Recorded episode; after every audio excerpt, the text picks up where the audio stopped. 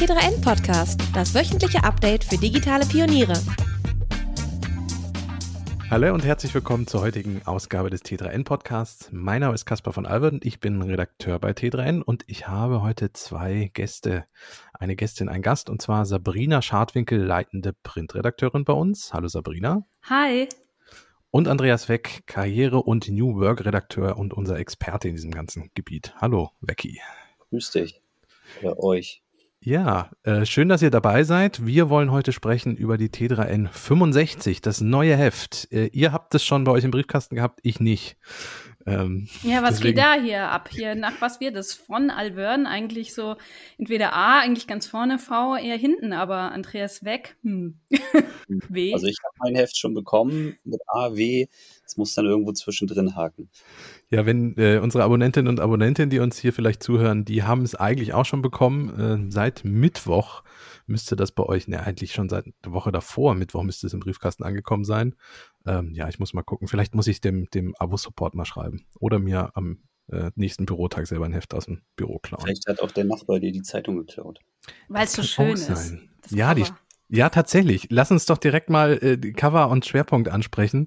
Äh, lebenslanges Lernen ist das, ist das Schwerpunkt, äh, ist der Schwerpunkt. Ähm, wir haben diesmal ein sehr buntes Cover. Wie, wie ist es dazu gekommen? Wie ist es zum Schwerpunkt gekommen? Wie ist das Cover entstanden? Wer mag mir was dazu erzählen? Also da würde ich mal hier Andreas Weg kurz den Vortritt lassen, weil er hat uns das ganze Jahr gepitcht, lebenslanges Lernen. Ja, stimmt. Ja, genau. Es ist, ähm, du hast ja freundlicherweise gefragt im Team, ähm, welche Artikel oder welchen Schwerpunkt ihr gerne mal lesen wollen würdet.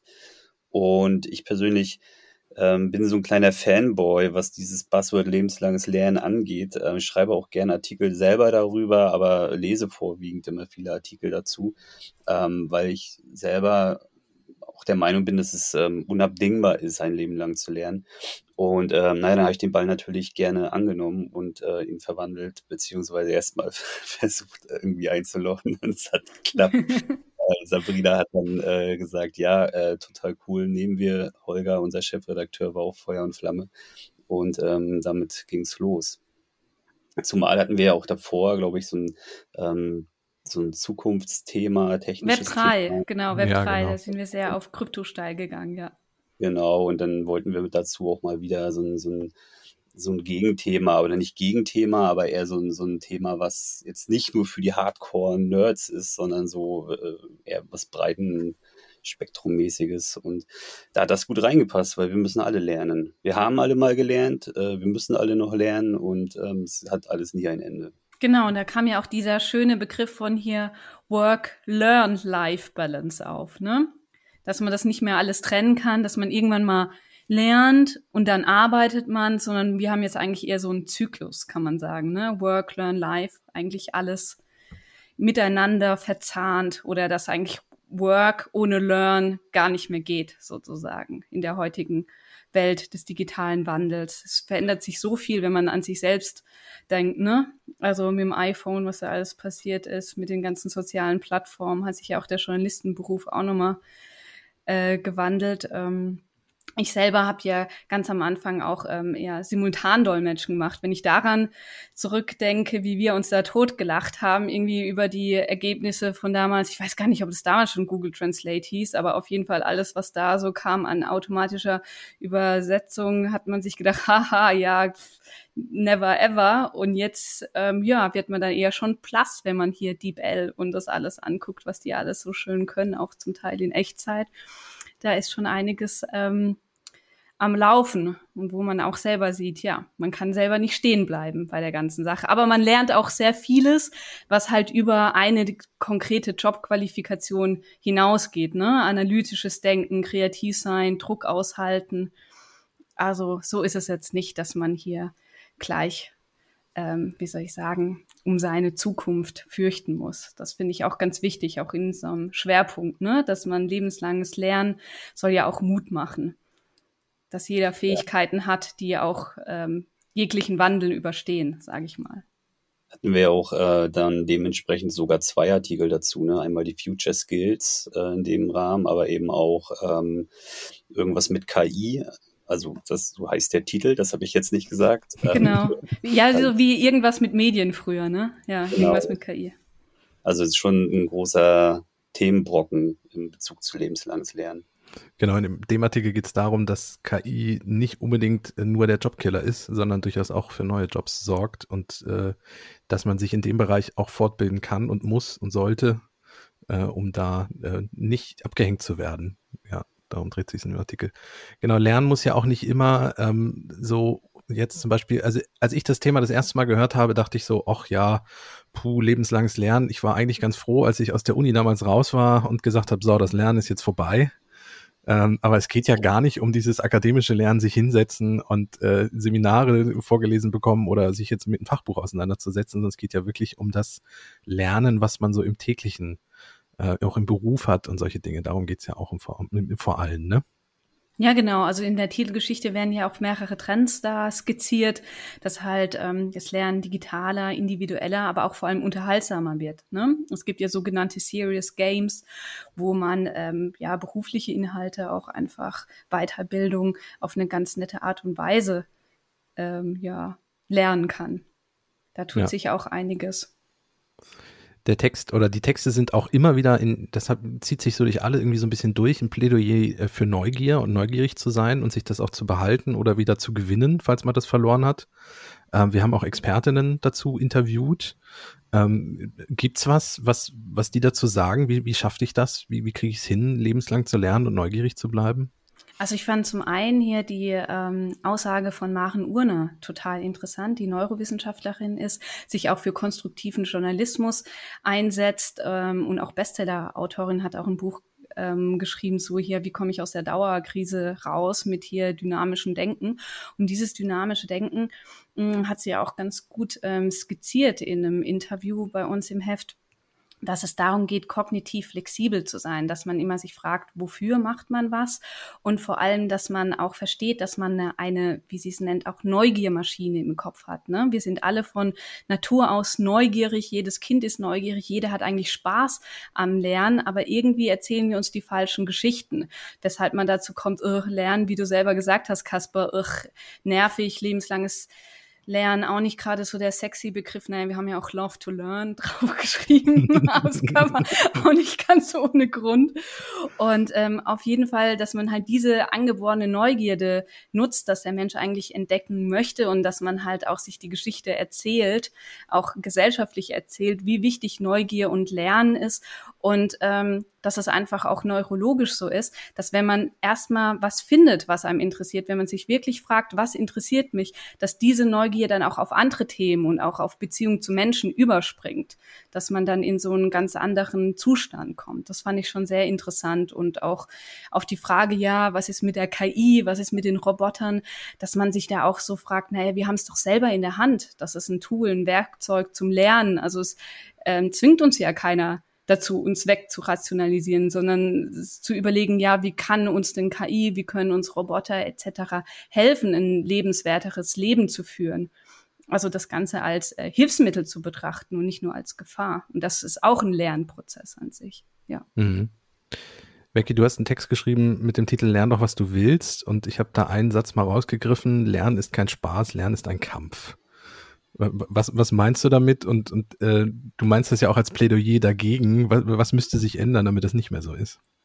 Ja, genau. Also der, dieser Satz ähm, entspricht nicht meiner Meinung dazu, ähm, was Lernen generell ist, sondern es ist eher so ein, so ein Ist-Zustand, wie Lernen vielerseits wahrgenommen wird, ähm, weil es geht um dieses institutionalisierte Lernen, was wir eben auch so aus der Schule kennen. Ähm, wir müssen von dann bis dann lernen, mit Personen, mit denen wir vielleicht gar nicht so gut lernen können. Also wir kennen das alle, wir hatten einen Lieblingslehrer und einen Lehrer, den wir überhaupt nicht leiden konnten. Meistens war das dann auch der Lehrer, bei dem wir am wenigsten gelernt haben. Ähm, dieses um sieben aufstehen und in die Schule gehen und total verpeilt vor der, vor der äh, Tafel sitzen. Überhaupt lernen an der Tafel auch schwierig. Ähm, ja, und dann vielleicht auch sogar so Fächer belegen, für die wir überhaupt gar kein Fable haben. Ne? Sei es jetzt, bei mir war es damals Mathe, was ich abgrundtief gehasst habe. Und ich musste mir da trotzdem durch. Und das, all diese Sachen haben natürlich Spuren hinterlassen, so in dieser Wahrnehmung, was ähm, Lernen für uns bedeutet. Und diese, diese Spuren sind halt keine schönen Sachen, ne? sondern es ist halt wirklich dieses negativ konnotierte. Und ähm, in meinem Plädoyer hm, habe ich eigentlich das versucht, ein bisschen ähm, zu nachzuzeichnen, wie es halt besser wäre. Also wie wir mehr Spaß am Lernen haben können, nämlich indem wir uns zum Beispiel einfach mal wirklich auf unsere Interessen beziehen.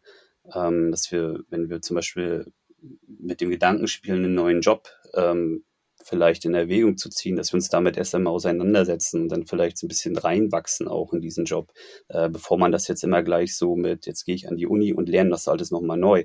Ähm, ich glaube, was, wo, wo dann wirklich viele sagen, oh nee, das schreckt mich ab, das ist mir irgendwie zu hart, jetzt nochmal in die Uni zu gehen und nochmal alles zu lernen. Ich habe doch schon ein Studium gemacht. Ähm, ist natürlich schade, ne? weil wir uns dann dadurch selber Grenzen auferlegen und eben nicht weiter lernen, obwohl wir es könnten. Ja. Ich zum Beispiel, ich habe auch mal was ganz anderes gelernt. Ich habe mal ähm, beim Hamburger Zoll gelernt.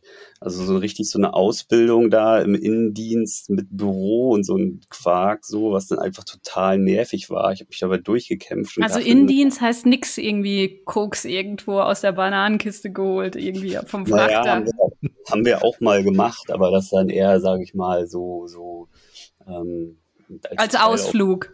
als Ausflug, genau. Betriebsausflug. Äh, genau, aber war nicht meine Hauptaufgabe. Nein, aber ähm, ich habe mich da dann auch durchgekämpft und dachte dann auch so, so jetzt ist Schluss. Das ist jetzt mein Job. Und habe dann aber irgendwie festgestellt, nee, ist irgendwie kacke so und habe mich nebenbei mit ganz anderen Sachen auseinandergesetzt, mit Medien, habe angefangen für so ein Magazin dann auch nebenbei mal zu schreiben und bin dann dadurch so Stück für Stück einfach nur aus Spaß heraus, ohne dass ich damit Geld verdient habe, in diese Richtung Journalismus gewandert und ähm, äh, jetzt bin ich Journalist, das ist jetzt meine Hauptaufgabe. Hätte ich mich aber damals davon sozusagen leiten lassen, ich habe diesen Beruf jetzt gelernt, also den ersten Beruf und jetzt ist Schluss wäre auch Schluss gewesen. Aber dadurch, dass ich dann diesen Interessen gefolgt bin, bin ich nochmal auf eine ganz andere Schiene gekommen und das mehr oder weniger spielerisch, einfach durch Neugierde. Das, das wäre halt cool, ne, wenn wir das alle irgendwie ein bisschen mehr in den Fokus ziehen, als dieses, äh, ich bin das, was mein Abschluss sagt, was ich bin. Das ist lustig, weil das uns drei scheinbar auch so ein bisschen verbindet. Also äh, ich bin ja auch nicht äh, von Anfang an Journalist gewesen. Ich habe ja erst Lehramt studiert und wollte Lehrer werden. Äh, und Sabrina ist ja simultan Dolmetscherin geworden. Sabrina, hat es bei dir auch so geklappt, dass du aus, aus Freude daran angefangen hast, dich in den Journalismus oder wie kam es dazu, dass du, dass du Journalistin geworden bist? Ähm, ja, teils. Also ja klar, aus Freude man muss ja schon irgendwie ein bisschen Spaß und Bock drauf haben, dass man auch so einen Wechsel hinlegt, sage ich mal. Aber ähm, auch ähm, aus einem Stück weit Frustration über die andere Aufgabe, muss man ganz ehrlich sagen. Als Simultandolmetscher bist du ja einfach ein geistiger Hochleistungssportler, der ähm, Inhalte ähm, ja wiedergibt von anderen und da muss man sich sehr krass einarbeiten, um schnell genug zu sein. Aber eine eigene Auseinandersetzung mit den Themen ist ja schlichtweg nicht gewünscht, nicht Teil des Jobs. Also du bist ja gut, wenn man dich sozusagen nicht merkt, ne, dass du nur die Stimme im Ohr bist. Mhm. Und ich habe einfach gemerkt, es war zum Höhepunkt der Finanzkrise. Man hat da mit ganz vielen Mortgage-backed Securities und weiß ich was alles sich rumgeschlagen und ähm, da ganz viele Trainings auch für Bilanzpressekonferenzen gemacht. Das war ein sehr hands-on-Studium, habe für NGOs gedolmetscht und ich habe gemerkt, dass ich einfach selber was beitragen möchte, dass ich mit den Leuten selber sprechen möchte, diskutieren möchte und nicht nur Podiumsdiskussionen ähm, ja sprachlich zu übertragen. Da war ich ehrlich gesagt, ähm, hat mich das nicht erfüllt. Also es ist eine sehr, sehr anspruchsvolle und interessante Tätigkeit, aber mir hat die Auseinandersetzung damit gefehlt. Also in der Hinsicht, ähm, man hat immer gesagt, so Dolmetscher dürfen keine Rampensau sein. Und ich habe gemerkt, na ja, hm, da bin ich dann nicht so ganz äh, richtig, weil ich hab's schon gemocht, auf der Bühne zu stehen, auch wenn es nur darum ging, das zu sagen, was jemand anders sagt. Und habe mir gedacht, daraus kann man eigentlich eine Stärke machen und auch die Sprachen und wie man gelernt hat, sich in sehr, sehr viele verschiedene Themen einzuarbeiten. Man hatte da immer wöchentlich so eine Konferenz, da kam irgend so ein Raketenwissenschaftler dabei vorbei und in der nächsten Woche ein Tango-Tänzer und man musste das alles dolmetschen. Also man musste sich da sehr viel einarbeiten und sehr viel recherchieren, sonst hättest du das Tempo ja niemals geschafft. Und ähm, das waren alles Skills, die äh, sich jetzt als Journalistin auch mehr als bezahlt gemacht haben. Und ähm, als ich gegen Ende des Studiums gemerkt habe, boah, nee, irgendwie ist es das nicht nur für mich irgendwie so eine Hochleistungs-Übersetzungsmaschine ähm, zu sein, habe ich dann einfach ähm, Studentenradio und Studentenzeitung gemacht und dann ging's so weiter. Ja. Also habe ich bis jetzt nicht bereut. Bin ich sehr glücklich darüber, dass ich diesen ähm, ja, Wechsel gemacht habe. Ja, bei mir war es kleiner lokaler Bürgerfunk, also so, so ein freier Sender quasi, bei dem ich äh, zum Ende des Studiums so ein bisschen eingestiegen bin. Äh, auch keinerlei Kohle damit verdient, einfach nur aus Spaß an der Freude am, am Radio machen. Und das hat so viel Spaß gebracht, äh, dass ich dann auch gesagt habe, okay, komm, dann probieren wir das mit dem Journalismus dann doch mal. Ja, und du hast bestimmt auch gemerkt, dass äh, aus deinem Lehramtsstudium und sowas, dass du viele Sachen auch einfach gelernt hast, die sich halt auch auf andere Jobs übertragen lassen. Ne? Und ähm, Becky ja. ja bestimmt genauso. Also das ist jetzt, viele Skills sind nicht nur auf ein Profil gemappt. Ja, absolut. Also ich, eine Sache zum Beispiel, die ich jetzt auch, also ich bin jetzt seit acht Jahren Journalist ähm, nee, zehn, Entschuldigung, zehn Jahre und acht Jahre davon bei T3N insgesamt. Hier nicht am Lebenslauf schrauben. Wir wissen, dass das irgendwie eher schlecht ausgeht. Na gut, also ich will auf jeden Fall nicht mehr Bundeskanzler werden, von daher ist Sagst du jetzt, wer weiß. ja, genau, wer würde mich denn wählen? äh, nee, aber ich meine, was ich sagen wollte, ist, also auch in diesen acht Jahren jetzt bei T3N allein habe ich auch viele Sachen wieder neu gelernt, aus denen vielleicht auch mal wieder ein anderer Job wachsen kann. Ne? Ähm, einfach so eine Sachen wie auch sprechen in eine Kamera oder in, in ein Mikro und vielleicht auch was moderieren. Ähm, kann durchaus sein, dass ich da vielleicht, also ich mache es auch gerne. Ich schreibe viel lieber, als dass ich spreche, ähm, das schon, aber ähm, vielleicht ergibt sich ja trotzdem irgendwann nochmal daraus irgendwie eine Moderatorentätigkeit. Es ist ja möglich. Also es ist nicht, dass ich es anvisiere, aber es ist möglich. Und ähm, so sollte man auch, glaube ich, dieses lebenslange Lernen begreifen. Also so das ist alles so ein Prozess, so ein Strang. Man rückt von einer Sache in die nächste rein und dann ergibt sich vielleicht ein Interesse, eine Neugier und daraus kann sich dann auch wieder ein Job entwickeln. So sehe ich dieses Thema lebenslanges Lernen und ähm, da sind wir, glaube ich, alle überhaupt noch gar nicht am Ende der Fahnenstange angelangt, zumal wir auch über jung sind. Manchmal hilft es ja auch so ein bisschen Mentoren zu haben und Mentorinnen. Ne? Da hast du ja auch ähm, ich glaube, welche, die haben aus der äh, Corona-Krise das Beste draus gemacht, ne, mit denen du da gesprochen hast. Ja, genau, das ist ähm, zum Beispiel auch eine gute Überleitung auf jeden Fall. Ähm, also auch ein Text von mir im Heft handelt halt von dieser Plattform. Ähm, jetzt fällt sie mir gerade nicht ein. Sabrina, sag nochmal bitte, wie heißt sie? Der Mentor. Können wir, Mentoring. Können wir ja. alle schneiden? nee, nee, das lassen wir alles schön drin. es ist funny, es ist halb zwölf, ich bin noch gar nicht so lange wach. das ähm, typische nein, also Leben eines Journalisten. Ja, genau. Das ist ein Vorteil des Journalismus. Genau, muss man dazu sagen, wir nehmen Montag. Äh, ja, gilt es noch als Vormittag auf? ja, Montagvormittag nehmen wir auf. Äh, ähm, nee, also The Mentoring Club, genau. Das sind zum Beispiel auch zwei, zwei Gründer also der Bastian und die Jessica, seht ihr die Namen, habe ich jetzt schon wieder, die sind geläufiger. Ähm, die haben ähm, eine Plattform gegründet während Corona, wo es halt wirklich auch um dieses Mentoring an sich geht. Ne? Also wo Leute Fragen stellen ähm, an irgendwelche Personen, die sich auskennen und diese Personen ähm, machen daraus kleine Workshops und was Jessica und Bastian gemacht haben, ist halt diese Plattform zu bauen, wo die alle zusammenkommen wirklich ein total cooles Konzept, zumal es auch kostenlos ist. Also ich werde jetzt nicht zu groß Werbung machen, ne? aber es ist schon ein cooles Konzept, weil kostenlos Bildung ist dann in dem Rahmen für alle zugänglich. Also es ist nicht irgendwie jetzt äh, an irgendwas gekoppelt. Und ähm, das ist total eingeschlagen, also gerade auch während Corona, weil die Leute nicht mehr rausgehen konnten und irgendwas machen konnten oder mit Kollegen sich irgendwie austauschen konnten. Und ähm, auch das ist für mich auch so eine Form von lebenslanges Lernen, ne? weil es sind eigentlich Produktdesigner und Produktmanager, Ähm, die haben sich dann aber selber rangesetzt und haben selber was zusammengeschraubt. Also selber angefangen zu programmieren, selber angefangen, sich über Marketingkanäle und sowas Gedanken zu machen, ähm, selber dann auch ähm, aktiv auf Sponsoren zugegangen. Also sie haben so viele Sachen drumherum gemacht, die wiederum für sie lehrreich waren und die sich dann im Endeffekt vielleicht auch bald wieder einen richtigen neuen Job ähm, also das ist das so überleitet. Ne? Weil momentan, glaube ich, die eine arbeitet bei Delivery Hero und die andere bei Salando eigentlich haben die Jobs, haben jetzt ein Zeitprojekt, woraus sich wieder ein Job ergeben kann. Also auch da wieder dieses Thema, was ich vorhin hatte. Das ist alles ein Prozess. Und irgendwie kann aus jeder äh, Abweichung ein neuer Job irgendwie herauskommen. Ja. ja. Cool, vielen Dank. Ich, ich würde den, den Sack mit dem Schwerpunktthema an der Stelle einmal zumachen. Ähm, und, Weil und wir noch so viele andere schöne Themen ja, haben. Ja, genau, das, das, das, wäre jetzt mein nächster Satz gewesen, Sabrina. Ich werde noch einen ganz kurzen Abriss machen, was wir noch so haben und dann würde ich gerne ein Thema rausgreifen, was mich persönlich interessiert. Äh, Sabrina hat den Text geschrieben, deswegen können wir da auch heute noch ein bisschen drüber sprechen. Ähm, wir haben aber im Heft zum Beispiel noch Artikel zur digitalen Identität rund um Estland. Ähm, ein Text, der so ein bisschen aufzeigt, äh, ja eigentlich aufzeigt, was möglich wäre, ähm, mit so einem digitalen Pass, aber hier in Deutschland zum Beispiel ja nicht funktioniert. Dann haben wir was zur Creator Economy, äh, wenn plötzlich die Inhalte zählen, also wenn, wenn Menschen mit einem Newsletter mit 1000 Abonnenten äh, plötzlich davon leben können, äh, also die Creator plötzlich die, die im Zentrum sind und mit ihren Inhalten punkten können. Ähm, dann haben wir was zum Thema Quantencomputer und zwar zum Thema Quantencomputer in Deutschland. IBM hat äh, hier auch in Deutschland jetzt mal so ein Projekt aufgemacht.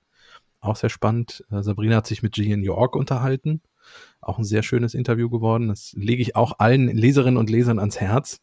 Ähm, Fintech-Trends, äh, Frauen im Fokus, NFTs im Selbstversuch, äh, Marketing haben wir auch Themen natürlich, also Nichtkäufer als Zielgruppe, dass man nicht immer nur die anguckt als Zielgruppe, die bei einem kaufen, sondern vielleicht auch mal gerade die, die nicht bei einem kaufen. Google Update, was äh, dieses Google Mom jetzt wirklich bedeutet, auch für im SEO-Bereich und zum Beispiel noch Progressive Web Apps. So klappt UX Design, auch ein spannender Artikel. Äh, und natürlich auch noch sehr viele äh, Entwicklertexte im hinteren Teil des Heftes, wo man dann auch nochmal sehr tief in Materien einsteigen kann. Ähm, gibt es, bevor wir das Thema Hyperloop rausgreifen, gibt es einen Text, der euch irgendwie in Erinnerung geblieben ist oder den ihr, äh, den ihr vielleicht besonders gerne gelesen habt? Schwere Frage. Ich habe ja sozusagen alle Texte gelesen. Ja, noch nicht nur einmal vermutlich. nicht nur richtig, nicht nur einmal. Deswegen ähm, keine Ahnung. Es ist eher eine Fangfrage. Also kann ich, muss ich mich da eigentlich enthalten? ja, dann kann ja, ich sagen, äh, Wecke willst du, sonst kann ich. Ja, also ich wollte gerade sagen, ich habe mein Magazin erst am Samstag bekommen und auch noch gar nicht alles so wirklich durchgelesen, aber zumindest schon mal gescannt. Also klar, die Schwerpunktthemen, die habe ich alle schon gelesen, weil die natürlich, ich habe das Thema gepitcht, deswegen war das mir ein großes Anliegen, da auch irgendwie äh, durchzusehen, was da jetzt alles so gemacht wurde. Ja. Ähm, unabhängig des Schwerpunkts ist mein, aber der Artikel äh, 27 Qubits für Deutschland, das bedeutet der erste Quantencomputer auf deutschem Boden, auf jeden Fall ähm, in Erinnerung geblieben. Das interessiert mich sehr, weil das auch so ein hochtechnologisches Thema ist, was ich jetzt nicht unbedingt verfolge und wo ich echt immer sehr begeistert bin, wenn es so ein abgeschlossenes Stück gibt, was mich da immer von Grund auf wieder so auf den neuesten Stand bringt und wo ich nicht permanent News verfolgen muss. Also dieses, dieses ähm, dieses Stück werde ich auf jeden Fall lesen, so schnellst wie mhm. möglich. Mhm. Nach, nach unserer Podcast-Aufnahme mache ich das direkt. Mich hat, ich wir hab, fragen dich dann ab. Genau, wir fragen dich ab. Gibt dann die, die, äh, am Freitag gibt's dann nochmal eine Aufnahme, wo du uns dann Dinge erzählen musst. Ähm, genau. Ich habe besonders, also ich habe überlegt, auch weil ich die Frage natürlich aufgeschrieben habe, habe ich mir gedacht, da muss ich auch was dazu sagen können. Äh, ich habe überlegt, welcher Text ich irgendwie noch am längsten im Hinterkopf hatte und mich hat immer mal wieder beschäftigt diese digitale Identität. Ähm, dass wir das, äh, mag vielleicht auch daran liegen, dass ich äh, in einem ähnlichen Bereich auch einen Text geschrieben habe, aber ähm, dass wir da einfach äh, bei einem kleinen Land wie Estland sehen, was die Digitalisierung uns an positiven Dingen bringen kann äh, und wie wir viele Trends und Dinge einfach schlicht bei uns verschlafen, wenn wir ganz ehrlich sind. Also klar, es gibt einen digitalen Pass bei uns, wird man jetzt vielleicht sagen, der hat doch so einen NFT-Chip mit drin, ähm, NFC-Chip mit drin, aber ja, ich kann im Grunde im Moment nicht mehr machen, als meine Daten, die auf dem Chip sind, auslesen. Ich kann zum Beispiel nicht ich musste mich, als ich nach Hannover gezogen bin, ummelden. Das ging nicht online. Und solche Dinge. Ich musste in Corona-Hochzeiten mit den höchsten Inzidenzen da ins, äh, ins Einwohnermeldeamt marschieren. und solche Dinge. Also das äh, hat mich nachhaltig nochmal dann äh, beschäftigt, wie man da vielleicht endlich mal in Schwung kommen könnte. Aber zumindest im Gesundheitssektor, ne, hast du ja auch eine Story drüber geschrieben, tut sich bisschen was, aber auch da bist du echt erst durch deine eigene Recherche aus so manche Funktionen ja. gekommen, oder? Wenn ich mich richtig erinnere. Ja, äh, wisst ihr, dass ihr die äh, elektronische Patientenakte über eure Krankenkasse schon habt, wenn ihr gesetzlich krankenversichert seid und die schon einrichten könnt? Wusstet ihr das? Nee. nee, nur durch dich, durch deine Autorenbox. ich habe es auch nur durch die Recherche erfahren, habe es jetzt eingerichtet. Äh, da, da kann man dann auch sein, seine Impfdaten eintragen, muss man alles im Moment händisch machen. Viele Ärzte können da zum Beispiel noch gar keine Daten rein äh, posten in diese Krankenakte, äh, weil die deren Kranken, ich glaube, es gibt, jetzt ist eine Zahl, mit der ich sehr schwammig, aber es gibt mehrere hundert verschiedene Arztsysteme äh, in Deutschland und die sind, äh, bis die alle abgedatet sind, um das zu können. Aber von unserer Seite aus, von Seiten der aus per Patienten kann man die schon einrichten. Äh, so als kleinen. Ja, sehr löblich, dass du es gleich gemacht hast. Handsome Tipp. Ja, ich, ich kann jetzt sagen, ich brauchte Screenshots für den Artikel, aber das. hm. äh, ja, kommen wir, zu, kommen wir zum Thema Hyperloop. Ich habe ja schon gesagt, dass ich das einfach noch mal so rausgreifen möchte, ähm, weil ich den Artikel auch sehr spannend fand. Äh, Sabrina, was ist denn eigentlich ein Hyperloop und was ist vor allem kein Hyperloop? Ja, also ähm, ganz vereinfacht gesagt ist ja so Hyperloop dass du eine, ja, ein Transportkapsel letztendlich durch in, äh, eine Vakuum Vakuumröhre äh, schickst, äh, jagst, könnte man auch sagen, und das Ganze elektromagnetisch angetrieben ist. Die Frage, äh, was ist kein Hyperloop, zielt eher darauf ab, denke ich, was du, was ich so geschrieben habe, um so mit paar ich nenne es mal Marketingphrasen aufzuräumen, ja. weil ähm, das heißt ja immer so, ja, mit 1200 Stundenkilometern und in ganz wenigen Minuten von Hauptstadt A nach B in, in Europa. Und ich habe mich da mit Wissenschaftlern unterhalten und die haben gesagt, äh, zum einen ja, es ist eine mega krass gute Technologie, auch im Sinne hier von, wir müssen Transportemissionen ähm, einsparen. Das müssen ja bis zu 90 Prozent sein, wenn wir den Green Deal der EU erfüllen wollen. Aber 1200 Stundenkilometer ist reine Vision. Also es wäre jetzt schon super, wenn man es so schaffen würde, so bisschen schneller wie so ein Hochgeschwindigkeitszug, wie so ein ICE fährt. Also vielleicht 400 bis 500 Stundenkilometern und ähm, man muss halt wissen, diese ganze Schwebetechnologie, die ergibt erst so ab 400 Stundenkilometern so richtig Sinn, weil dann geht es darum, ähm, dass man die Instandhaltungskosten sozusagen senkt, weil sonst bei solchen Stundenkilometern halt bei so einer Geschwindigkeit der Abrieb der Räder, die ganze Last einfach zu hoch wäre. Und das heißt, ähm, erstmal geht es um Waren muss man ja. dazu auch sagen. Ne? Also nicht wie so Virgin Hyperloop, wuhu, ähm, Ende letzten Jahres, wir setzen zwei unserer eigenen Leute, lassen die paar hundert Meter fahren und sind, ich weiß gar nicht, was waren es, 160 Stundenkilometer oder sonst was. Also sehr weit davon entfernt. Das hat nichts großartig mit der Hyperloop-Technologie ähm, zu tun, haben wir Wissenschaftler erklärt. Das kann eigentlich jeder machen. Ne? Das sind einfach ähm, Marketing-Gags, um Venture Capital reinzuholen. Was aber nicht heißt, dass diese Technologie nicht funktioniert. Es ist, wird einfach nur noch dauern. Was heißt dauern? Wie, wann kann ich äh, Hannover, äh, München äh, mit meinem Hyperloop, wann kann ich einsteigen? Wann geht's los? Ja, das ist eine gute Frage. Es interessiert mich auch sehr. Ähm, ja, ich hoffe, dass wenn wir Rentner sind, dass wir es vorher vielleicht geschafft haben. Ich weiß nicht, okay. ob wir dann noch so abenteuerlustig sind. Also man sagt so bis Ende der Dekade, Ende des Jahrzehnts soll das mit Waren zertifiziert zertifiziert sein, aber dass dann wirklich Menschen ähm, einsteigen. Man muss sich ja das äh, auch anschauen, was Sicherheitsvorkehrungen angeht. Ne? Also da müssen ja sehr, sehr hohe Standards erfüllt werden. Da muss erstmal sehr viel getestet werden. Ähm, es gibt ja gar keine Testanlagen, die einfach sagen, die Erfahrungen zeigen, über hunderte von Kilometern durch eine Röhre zu fahren, ne? Mit ja auch wenn es 400 bis 500 Stundenkilometern sind. Also das muss ja alles ähm, sicher sein und äh, zugelassen sein, bevor man das für den Personenverkehr freigibt. Aber die EU ähm, sieht äh, sehr, sehr großes Potenzial in dieser Technologie. Die äh, viele Startups, auch Hard Hyperloop, das niederländische Startup, die haben auch bei dem Elon Musk Wettbewerb, der bis vor kurzem abgehalten wurde, da die Gesamtwertung gewonnen und ähm, die Wissenschaftler der Hochschule Emden-Lehr, die haben auch ein Hyperloop-Institut ähm, gegründet und arbeiten mit denen zusammen. Die arbeiten mit der EU an Standardisierungsprozesse. Also da geht schon sehr, sehr viel, aber es wird einfach noch dauern, bis da Menschen mitfahren können. Klingt ja wie Rocket Science. Bis zum Ende der Dekade wollte ich eigentlich schon einmal um den Mond fliegen. Stattdessen macht man sich Gedanken darüber, dass ich mit 500 km/h durch einen Tunnel fahre. das sind die Aussichten. Naja, so, also mit Hybridarbeit und so, wir könnten zum Rentenalter hin auch vom Mars aus für T3N arbeiten. Das würde wahrscheinlich sogar oh funktionieren. Gott, hast du schon zu viele Elon Musk News bei uns auf der Website gelesen? So, was war das, was er da meinte hier? So, born on Earth, died genau. on Mars. Das wäre doch eine coole. Sache. Bist du schon in diese Storyline total investiert, Kaspar? Ja, man müsste halt nur mal mit, mit unseren Vorgesetzten sprechen, weil ich glaube, es wäre nicht möglich, dass ich dann einmal die Woche montags äh, reinkommen könnte ins Büro. Also es wäre ein bisschen aufwendig. Ja, vielleicht ein Hologramm oder dein Avatar. Stimmt, ja, okay, gut. eine, eine letzte Frage noch zum Hyperloop. Ähm, der, der gescheiterte Transrapid, also ein Magnetschwebezug, äh, könnte jetzt irgendwie dann doch mit dem Hyperloop was zu tun haben. In, in welcher Form? Weil das Projekt ging ja in die Hose. Ja, da gab es ja einen tödlichen Unfall und dann war ja. das ja mehr oder weniger, ähm, ja, wurde es ad acta gelegt in Deutschland zumindestens. Ähm, aber dieses, dieses Transrapid-Testgelände, was 32 Kilometer sind und vor allem eine geschlossene, ringförmige Form, würde laut Wissenschaftlern der Universität Emden-Lehr sich halt perfekt eignen, um ähm, die Hyperloop-Technologie weiter zu testen, um halt sicherzustellen, dass sie nicht nur für den Gütertransport, sondern auch später für den Personentransport ähm, eingesetzt werden kann. Und dafür braucht man halt so große Testanlagen und da sind ja Milliarden reingeflossen.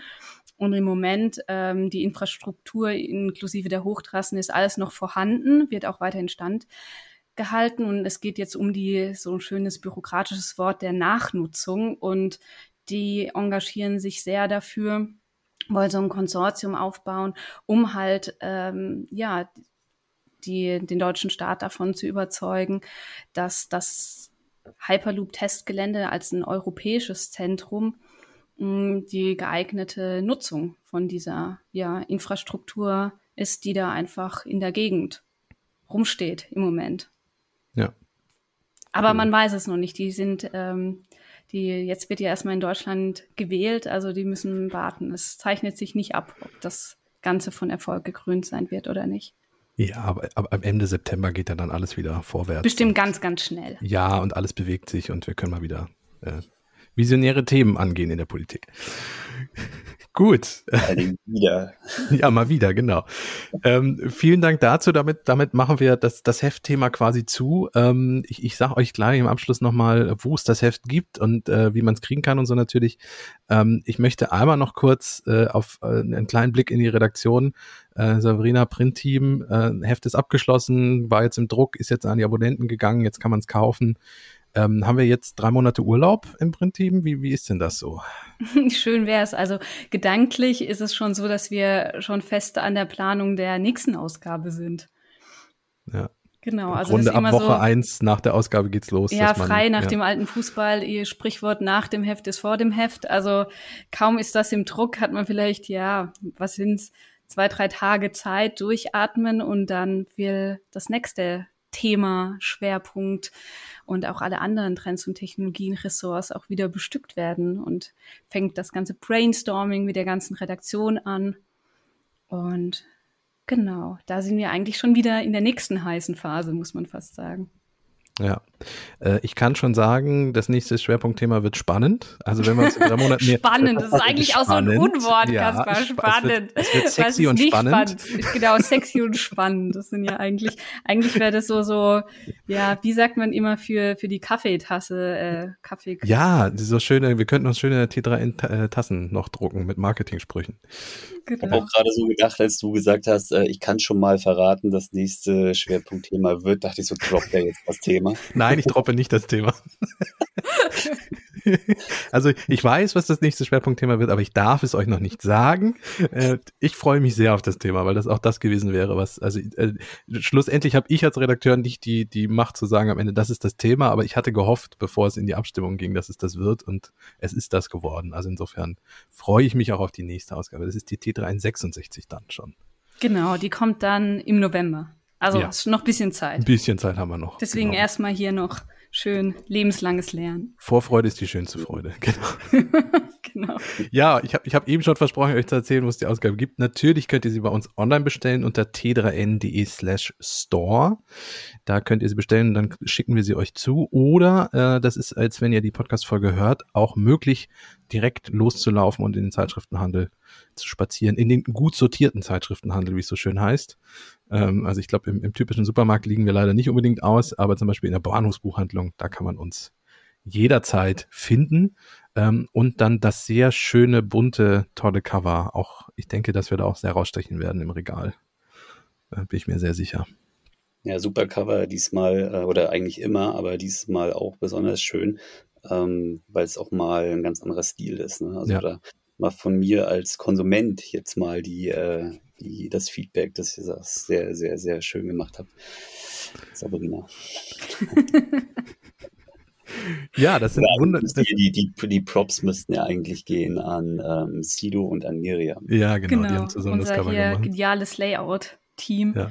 die, wir, die dafür gesorgt haben, dass alles hier schön mit netten Icons in hier schönen Popfarben, kann man sagen. Mhm. Mhm. Das, das sind sehr schöne Schlussworte. Ich möchte dem quasi nichts mehr hinzufügen, außer mich bei euch zu bedanken, dass ihr heute dabei wart. Sehr gerne, Kasper. Ja, Natürlich. Ist ja Arbeitszeit. genau, ist ja Arbeitszeit, kriegst du ja bezahlt. Ähm, und dann hören wir uns Darüber sprechen wir auch ganz kurz in der Titelgeschichte, um wie das mit lebenslangen Lernen und Arbeitszeiten aussieht. Wir hören uns äh, nächste Woche wahrscheinlich wieder, bin ich auch wieder dran mit dem Podcast. Also meine Stimme hört ihr und ähm, ich denke, in diesem Dreierteam werden wir uns auch demnächst nochmal wieder zusammensetzen und äh, mal gucken, was wir an Themen so noch finden. Das machen wir. Alles klar. Gut, ein schönes Wochenende wünsche ich euch. Ciao. Tschüss. Ciao, ciao.